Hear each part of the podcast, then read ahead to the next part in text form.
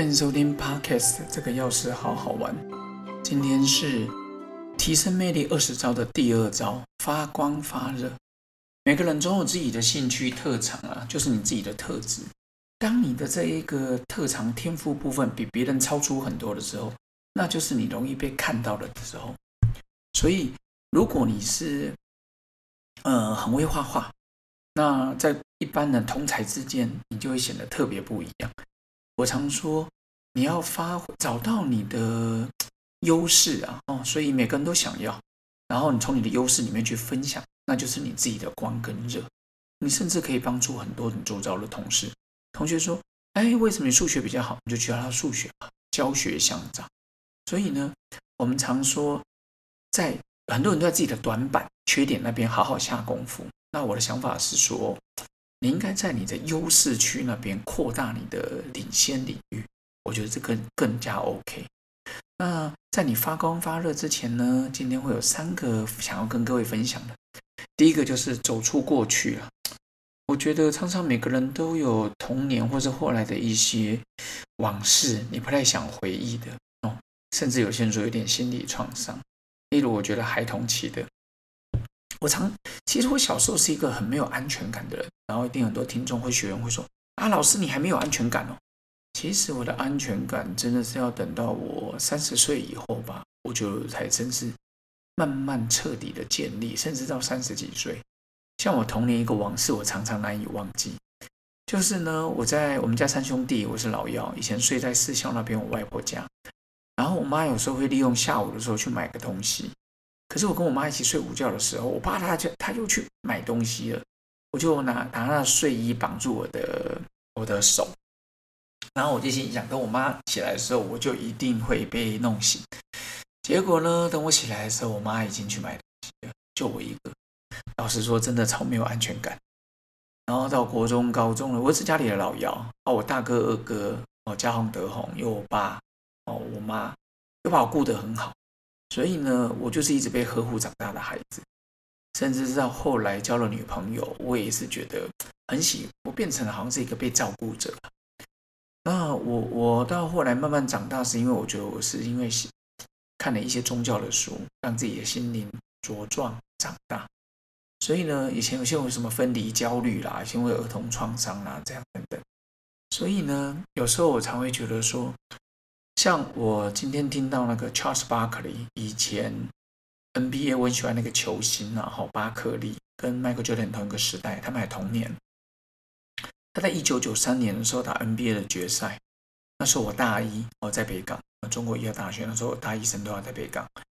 我就记得他刚刚我看到他以前那个回忆，他就说他到现在为止，他都很难忘记当时的第六战他们输了，一九九三年的第六战。决赛他们输了，他说他现在觉得当时他不应该传出去，虽然理论上说这时候传出去队友更好的加那个出手，他就觉得说他应该扛起来直接硬干，至少结局可能会不一样，责任在他身上。我心想哇，过了二十七年嘞，他还是放在这一个。不过我觉得这也是代表让我们说，我们人很多事情走不出过去了哦，走不出过去。其实这也是需要先去改变的哦，改变，要重整自我。你过去的记忆，好的坏的，其实都已经过去了。当然，大家有时候难忘的是坏的，好的呢，当然也是可以留起来。所以呢，你想要甩掉过去，影响未来。像现在最多人问我，就是说我怎么瘦身的？其实今天早上我看到二零一八年哦的。Facebook 跳出来，三年前我去大华中学演讲，杨梅大华，那时候我的学长和武林的学长彭学明教官，他就跟我合照，他说：“哦，拜托，我真的是八十几公斤。”他说：“我小朋友在国一，然后有他的相片。”然后很多人都问我说：“我为什么想要瘦身？”其实刚开始我只是想改变习惯，因为印度教告诉我们，你只要每个月瘦身啊，三天中午日出到日落不要吃。那我对宗教本来就有兴趣嘛，那我看到萨古鲁讲的，我觉得不难做到啊。那我就推算，大概就是农历的十一号、十五号，可能二十六号，我就执行了几个月。到后来呢，我就执行一六八哦，因为我觉得断食三天跟执行一六八断食，一六八断食可以更容易做到，因为一整天不吃，有时候中午不方便。像我出去玩，早上在饭店，中午跟孩子出去不吃真的不容易。但是，一六八我做得到。我现在就是早上不吃，顶多吃水煮蛋加坚果。然后中午跟晚上，中午的十二点到两点，晚上六点到八点，我就享受我的美食。但是我的碳水化合物吃比较少，或者是中后半段才吃，这是最重要最重要的关键。所以呢，当你的身材，当我从八十几公斤慢慢一直降下来，然后腹肌也出现了，我还是有运动啊，各位。很多人说啊，你就照你这种懒人瘦身法，我觉得瘦身没有懒人，就是如果你想要看起来有腹肌，你还是要走路啊，哦，我都走八字形的，在我们家客厅，在楼中楼，边练肩边运动，哦，走八字形。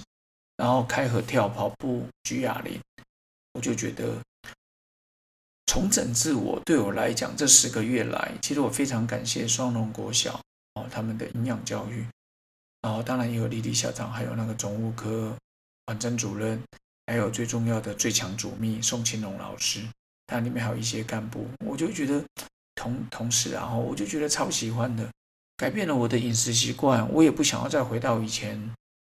那些嗯高糖的时代啊，哦，我就是想要改变，所以今天第三个，我们想要提升魅力的第三个就是你要改变你的旧习惯，改变你的旧习惯，你的惯性的想法，导入正向思考。有些人说我多吃一口糖不会，我甚至听过韩星说多吃这一口我也不会怎么样啊，这个味道我以前就知道了，我听到这个有点心酸呢啊，这个味道我以前就知道了，我不用再吃了。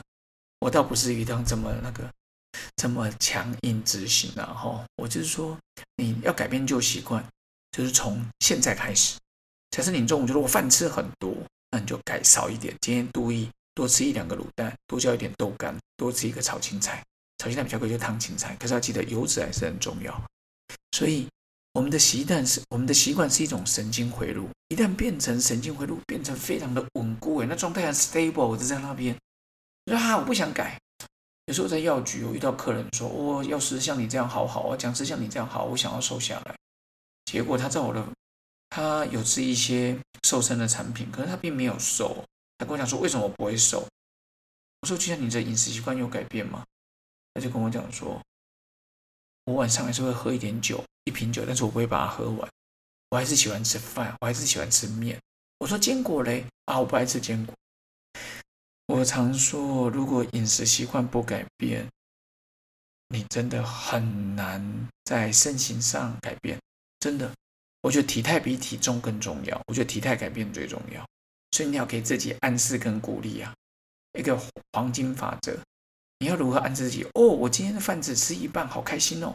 那我坚果可以多吃一二十颗啊。那待会我要去看电影，我要干嘛？你要用一个新的习惯去改掉一个旧的习惯。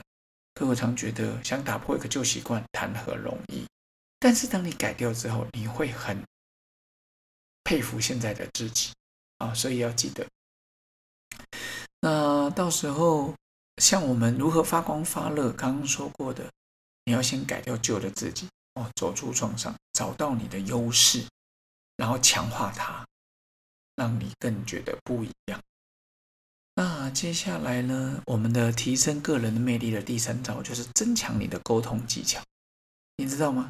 沟通技巧只有三个神秘数字。第一个，言语只占七 percent，语调占了三十八 percent，肢体语言占了五十五 percent。所以这里面有很多的技巧值得学习。然后呢，连提问找问出好问题，我觉得这太重要。还有人际关系，你要怎么表表表达？